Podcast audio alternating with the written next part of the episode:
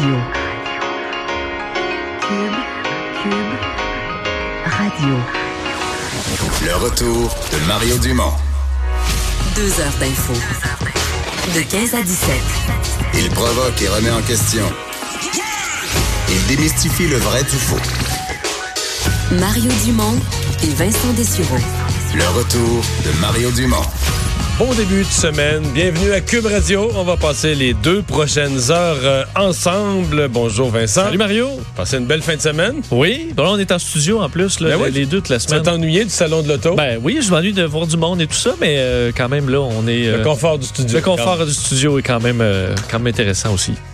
Euh, dans les nouvelles aujourd'hui, je vous dis tout de suite, là, on va avoir euh, dans quelques minutes euh, une entrevue avec Laurence Vincent Lapointe euh, qui devait être bien soulagée ce matin euh, par cette décision des, des autorités du sport de, de retirer les accusations contre, contre elle, alors que des traces, on l'avait dit, c'est des traces infimes d'un produit illégal avaient été retrouvées dans son sang.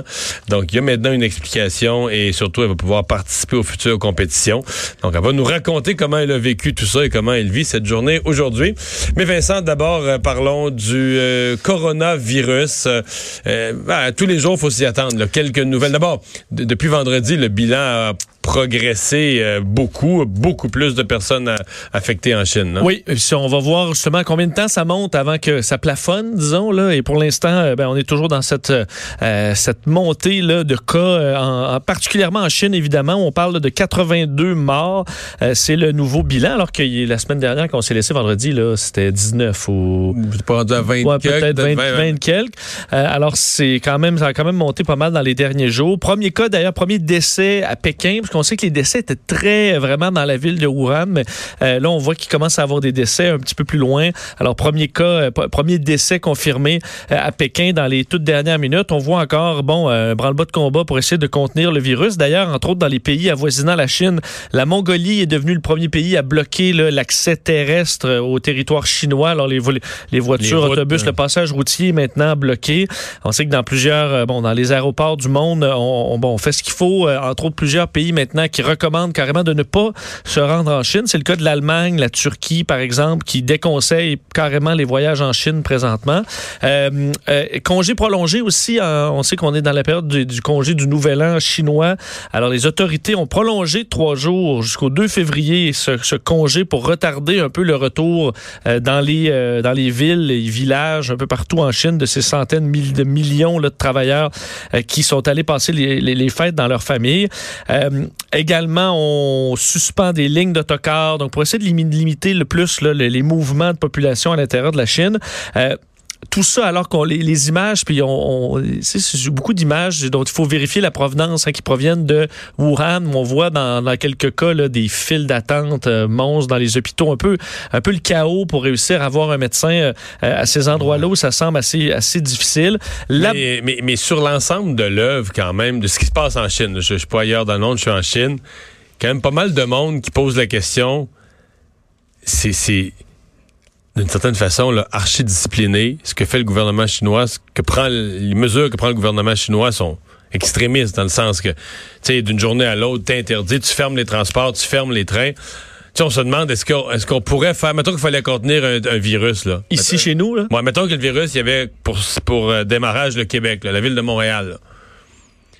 écoute, bloquer la ville, euh, fermer les ponts. euh, je- je- T'sais, Est-ce que c'est le gouvernement Legault annonce ça, là, ou le gouvernement fédéral, le gouvernement Trudeau, le transport en commun fini, train ne plus. euh, parce que nous, on discute de tout. Là. En Chine, ça, ça débat pas beaucoup, ça discute pas beaucoup. Ben, ça a l'air que les gens chialent sa rue, mais pas officiellement contre le gouvernement, puis ça s'appelle pas des lignes ouvertes pour chialer contre le gouvernement. T'as raison que l'efficacité dans des gouvernements plus autoritaires, là, oui. ouais, ça facilite certaines choses dans, Dans des crises. circonstances de crise Je vante ça. pas le système loin de là, là.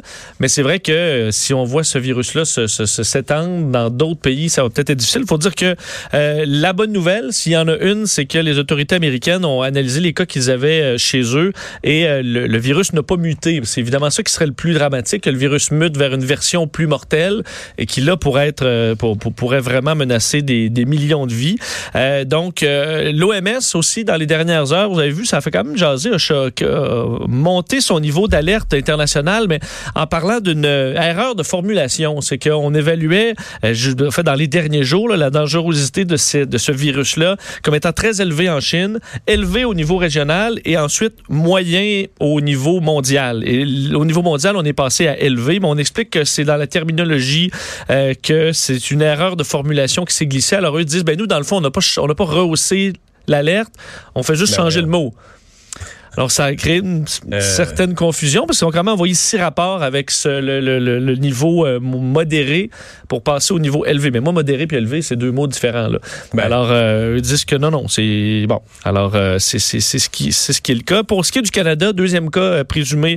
en fait, deuxième cas, mais c'est comme si on se dit c'est la conjointe de l'autre. C'est la conjointe du premier, fait qu'on se dit ouais, ça la conjointe dans la maison, c'est pas plus drôle. Ce qu'il y a quand même de où on se questionne, c'est que la, la, la, la dame semblait avoir des symptômes dans l'avion. Là.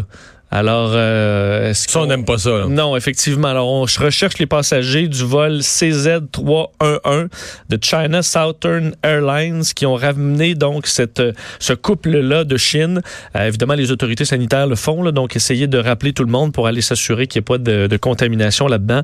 Alors, la dame est en quarantaine chez elle. Alors, elle n'a pas besoin de soins médicaux. Elle se porte quand même plutôt bien, symptômes euh, légers. Là.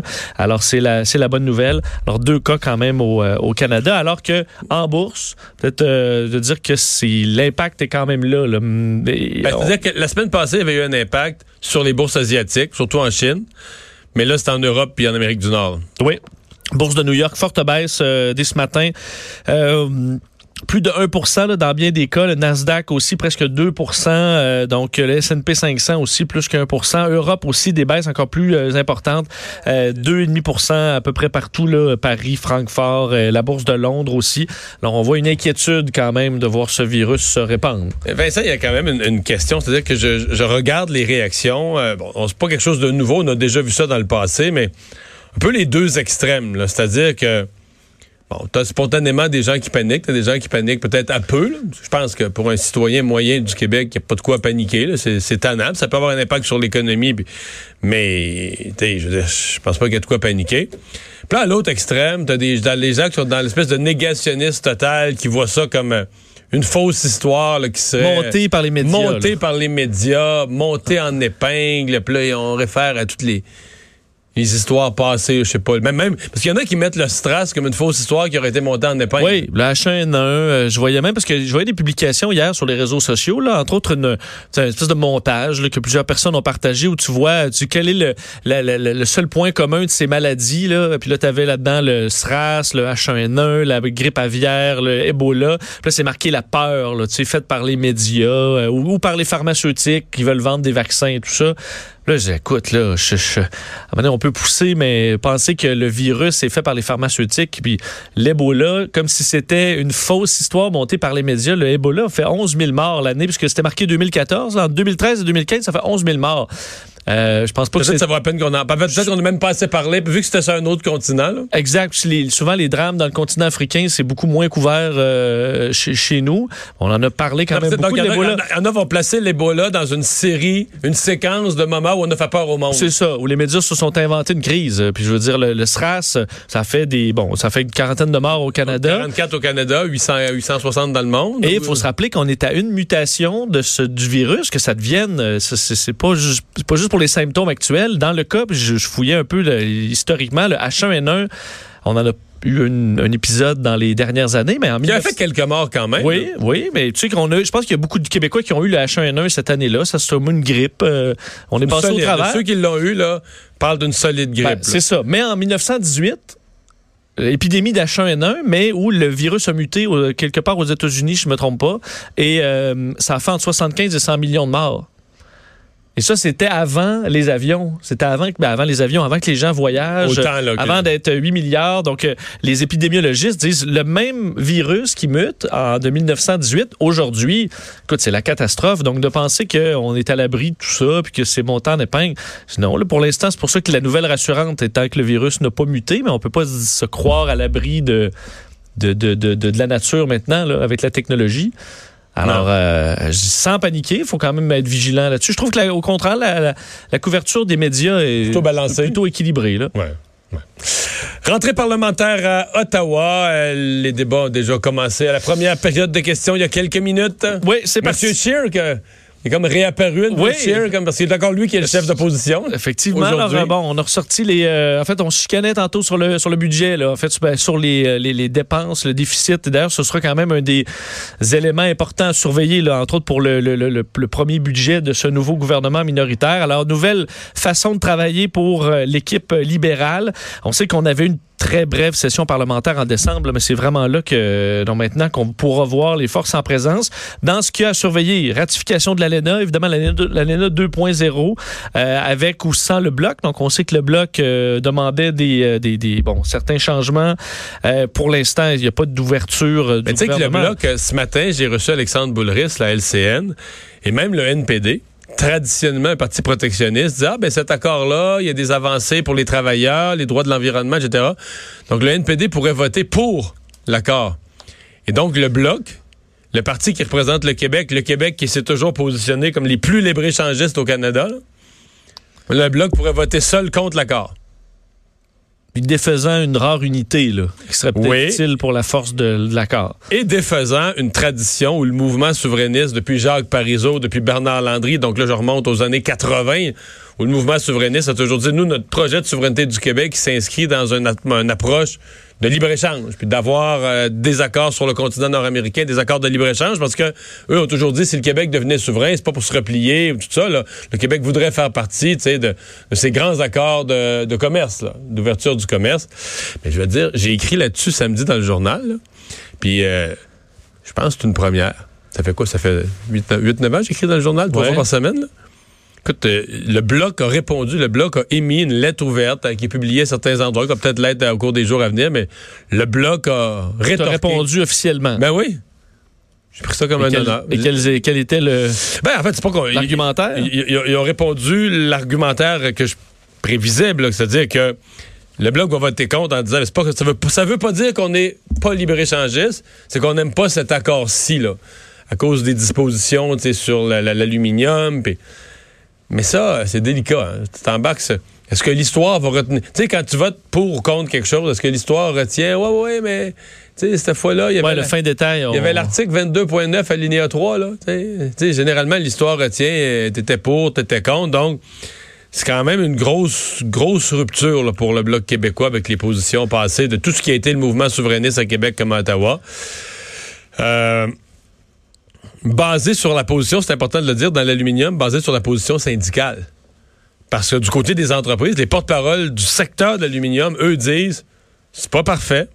On aurait aimé avoir des meilleures protections, mais on aime mieux ça que pas d'accord pantoute. On aime mieux ça, on aime mieux Ouais. un accord de libre-échange imparfait que pas d'accord de libre-échange, parce que pas d'accord de libre-échange, on le sait, là, Donald Trump peut se lever un matin et il dit, moi, j'impose un, Ben, exact. un tarif de 25, de 25 sur l'aluminium. puis Dans une négociation avec Donald Trump, tu sais pas, euh, Ouais. tu sais pas où ça mène. D'ailleurs, Christophe Freeland, le vice-premier ministre, a dit euh, que bon, a dit on a déjà négocié pendant beaucoup de temps, on a amélioré l'accord. C'est à ce moment-là qu'on était en négociation avec les autres pays qu'on a fait des changements. Donc pas d'ouverture sur, euh, sur- sur- bon à changer tout ça. Dans les autres dossiers, l'aide euh, médicale à mourir, on va en reparler sur la question euh, québécoise, mais bon, on sait que c'est euh, à l'heure du jour au niveau national. Alors d'ici au 11 mars, on sait que le gouvernement Trudeau doit euh, se conformer à une décision de la Cour supérieure qui jugeait inconstitutionnel le critère de mort raisonnablement prévisible. On sait que là, il faut changer le code criminel. Ce sera bon, quand même un dossier assez important.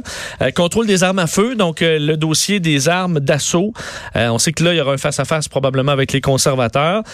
Et le budget. là, on parlait du budget. Euh, budget, mais bon, dans un contexte euh, où bon, l'économie va bien, mais où l'endette, je veux dire, Ouais. le déficit est faudrait énorme. Pas, faudrait pas qu'avec le virus, l'économie ralentisse beaucoup Non. pour que le budget de M. Trudeau devienne périlleux. Non. Puis là, je veux dire, il y a eu des promesses. On arrive d'une campagne, il y a des promesses. Puis il y a le, le plan là, euh, environnemental. Il faut se rappeler, là, la- on vise la carboneutralité d'ici 2050. là. Alors, ça va... euh, il va y avoir un coût quelque part. Alors, est-ce que ce sera ventilé dans ce budget? Ben, on le, on le saura, on le saura sous peu. Euh, la Cour d'appel qui a commencé aujourd'hui à entendre les arguments dans le dossier d'Alexandre Bissonnette. Euh, parce que, bon, euh, le juge lui a imposé 40 ans. Euh, la couronne demande, la couronne demande maintenant 50. La défense, ça devrait pas être plus que 25. La libération conditionnelle devrait être possible à 25 ans. Et euh, puis là, c'est compliqué parce qu'il y a à la fois la la juste peine qu'il mérite, puis à la fois, est-ce que cette loi qui permet de dépasser le 25 ans, d'additionner des peines, est-ce qu'elle est à la base constitutionnelle? Oui, on sait que dans la décision de 40 ans, on se doutait que ça allait se retrouver euh, bon euh, aux échelons supérieurs parce que le juge techniquement n'avait pas le droit de donner cette peine-là de 40 ans. Du moins, c'est ce que devra trancher euh, la, la, la Cour d'appel. Alors, l'audience sur les mémoires d'appel euh, commençait ce matin vers 9h30 sans, euh, le, le, sans l'accusé. La plus grande salle du Palais de justice de Québec, évidemment, parce que c'est un dossier qui est très suivi. On se souvient qu'Alexandre Bissonnette a tué six personnes le 29 janvier 2017 à Québec. Alors, membres de la famille des victimes qui étaient là, des, des, euh, des proches aussi, une dizaine de personnes donc, qui étaient là pour l'audition. Les juges François Doyon, Guy Gagnon, Dominique Bélanger qui vont devoir devoir donc euh, évaluer si le juge de première instance a commis des erreurs, parce que les deux camps disent qu'il a commis des erreurs. Si on ne refuse le cas, donc le droit d'appel sera rejeté et ce sera la peine de 40 ans. Euh, les juges, dans ce cas-là, ont déjà pris connaissance de la preuve. Alors, euh, ont déjà une idée préliminaire du dossier. On va analyser la position de chacun dans, les, euh, dans les procédures qui suivent. Un dossier quand même extrêmement suivi alors qui commençait ce matin à 9h30. Mmh. Maladie euh, mentale, euh, l'aide médicale à mourir ne sera pas euh, accessible. C'est un virage assez important qui s'est fait en deux temps. On avait commencé par annoncer une consultation à la fin de la semaine passée.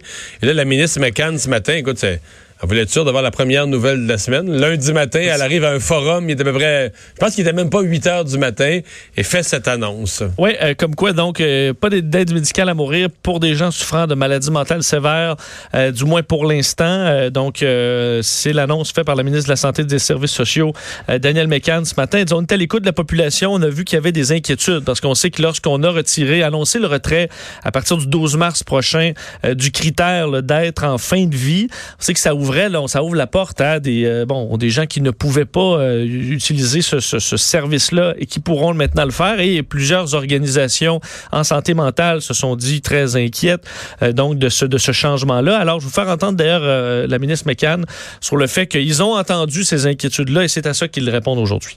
On a entendu ces inquiétudes et on partage les préoccupations des Québécois et des Québécoises pour les personnes les plus vulnérables. Donc, le gouvernement du Québec prend acte de la volonté de la population à l'effet qu'il est nécessaire de faire un débat et une réflexion collective sur les balises entourant l'aide médicale à mourir et la santé mentale. Bon, alors on souhaite un ouais. consensus social. Évidemment, est-ce qu'on peut avoir toujours un consensus sur une question euh, Mais aussi complexe? Je, je dois avouer que j'ai un malaise. Euh cette idée là de la CAQ qui recule parce qu'ils sont à l'écoute de la population, c'est sympathique, là, une fois, deux fois, mais là, il est question de la vie puis de la mort. Là. Je veux dire, il vient un point où on... moi j'ai un malaise. Là. À changer. le fait qu'on ait annoncé ça une semaine, qu'on ben, recule sur le. Là, là semaine. Si, si, tu considères que le fait de faire une consultation, c'était une position en soi, tu avais on est pour, oups, on va consulter, oups, on recule complètement. Fait que comme la, le, le, gouvernement a eu trois positions sur une période à peu près de six jours sur une question de vie ou de mort. Et je veux bien là, que sur une question administrative ou une question quelconque de politique publique, tu t'ajustes ou tu dis on va, on va écouter, on, on change d'idée parce que là on a écouté la population. Mais ouais, sur un des sujets les plus sensibles des dernières eh, années. Euh... Celle-là, je la trouve grosse. Sur un sujet aussi sensible, un revirement aussi gros, là, euh, entre une chose et son contraire, je sais pas, mais oui, ça, reflète une, écoute de la population, je pense qu'on peut dire ça, mais quand même, c'est... D'ailleurs, on parlait du fédéral dans les dernières minutes, mais euh, veut aussi attendre l'analyse la, et tout ça, la position du gouvernement fédéral, veulent collaborer euh, ensemble, donc aux deux, les deux paliers de gouvernement. Alors, grande consultation sur euh, ce dossier. Puis l'enquête euh, s'amorce concernant l'écrasement d'hélicoptère qui a coûté la vie à Kobe Bryant, sa fille, euh, cette autre personne aussi.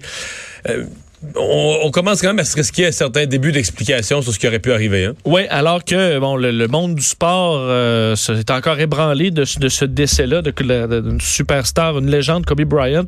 Là, c'est l'enquête, évidemment, et on, effectivement, on commence quand même à comprendre un euh, bon scénario possible de ce qui a pu se produire. L'hélicoptère, un Sikorsky, euh, qui a décollé, on sait, de bon vers 9 heures à l'aéroport John Wayne, bon sur la, côte californienne, c'est au sud de Los Angeles, et on savait très bien on le voyait en fait, Je comprends que c'était l'hélicoptère était la façon rapide de traverser, parce qu'on passait du sud, comme si tu passais un peu de la rive sud à Laval, mais sans vouloir traverser le trafic de Montréal. Oui, puis on s'imagine à Los Angeles. C'est congestionné terriblement là, pour être allé une couple de, fois. Ouais. Sauve énormément de temps, alors euh, que les conditions, on le voit dans les images après l'écrasement, c'est encore un plafond très bas, euh, du brouillard, donc conditions assez difficiles. Et euh, on, on entend très bien dans les communications, je les ai écoutées d'ailleurs moi-même, mais que on, le, pilote fonctionne en vol à vue, là, donc doit avoir un contact visuel avec le sol en tout temps. Pourtant, il y a des instruments, c'est qu'il ne sait pas les utiliser, c'est ça? Ben, ça dépend aussi de ton ce que, ce que tu décides au départ. C'est que tu sais, le passé du ce qu'on appelle VFR, vol à vue à IFR, vol aux instruments, c'est parfois un peu compliqué à. Donc, si t'es pas parti aux instruments, ça s'installe pas nécessairement en ben, cours de route facilement. Ça se fait, c'est un peu compliqué, mais surtout à Los Angeles, c'est que là, si tu avises la tour, on passe aux instruments, ben parfait, mais moi, j'ai les 40 autres, là, avions, hélicoptères, aux instruments, puis il faut que tu embarques dans un, un tu vas pas où tu veux, euh, c'est beaucoup plus compliqué. Il aurait peut-être attendu là une heure de temps là, en, vol de pouvoir attendre une autorisation. De... Attendre une autorisation. Donc l'entrée au vol à vue est beaucoup plus simple, beaucoup plus de liberté que vol aux instruments. Sauf Alors, que vol à vue, il faut que tu vois. faut que tu vois. Et clairement, ça s'est dégradé parce qu'il est passé à ce qu'on appelle le VFR spécial. Alors, c'est un vol à vue qui est en delà des règles minimales de vol à vue. Tu peux demander ça dans certaines situations assez rares. Souvent, quand tu vas rentrer dans un aéroport, la météo se dégrade. Tu vas demander à la, tour un VFR spécial et là, ils vont te l'autoriser. Puis tu tu vois moins, mais les honnêtement, pour reconnaître un peu les limites, le spécial, c'est fait pas beau. Là. Quand tu demandes ça, alors probablement que... Donc ça allait pas bien. Le pilote se rendait compte qu'il était dans... ça allait pas très bien. Alors là, il se retrouve dans une zone qui, euh, lorsqu'il quitte la zone urbaine, en, en montagne, et là, se retrouve toujours entre les montagnes et le plafond très bas. Et là, est-ce qu'il s'est retrouvé dans les nuages et a perdu euh, ses repères, ce qui se fait très rapidement une fois que tu es dans les nuages et là, essaie de faire un mouvement et euh, t'allais frapper le sol. Euh, c'est ce qu'on croit comprendre. Alors, probablement de, perdu un peu parce qu'il s'est retrouvé dans la couche nuageuse. en fait, t'as une couche nuageuse, mais c'était dans les montagnes. De dire, à un moment donné, la, montagne pogne la montagne arrive des nuages. La tête, la tête de la montagne est souvent des nuages. Exactement. Puis là, tu perds tes, tes repères. Alors, c'est probablement ce qui est arrivé, euh, ce qui est arrivé là-dedans. Alors, on dit un, un impact, un impact vol à vue alors que ça aurait dû être vol aux instruments. Alors, euh, l'enquête se poursuit, et, euh, mais ça semble vraiment être un ah, cas du genre. On a vu d'ailleurs l'hélicoptère, ceux qui ont vu le, chemin, le prix, un bout de temps où il y a de l'attente, on voit qu'ils ont fait des cercles pendant un bout de temps. C'est qu'ils attendaient des autorisations d'une de, tour de contrôle pour passer à, l'étape suivante. Mais euh, clairement, c'est une question météorologique, du moins à première vue. Un pilote d'expérience quand même, ça ne veut pas dire qu'on est à l'abri d'erreurs ou de hmm. problèmes météo.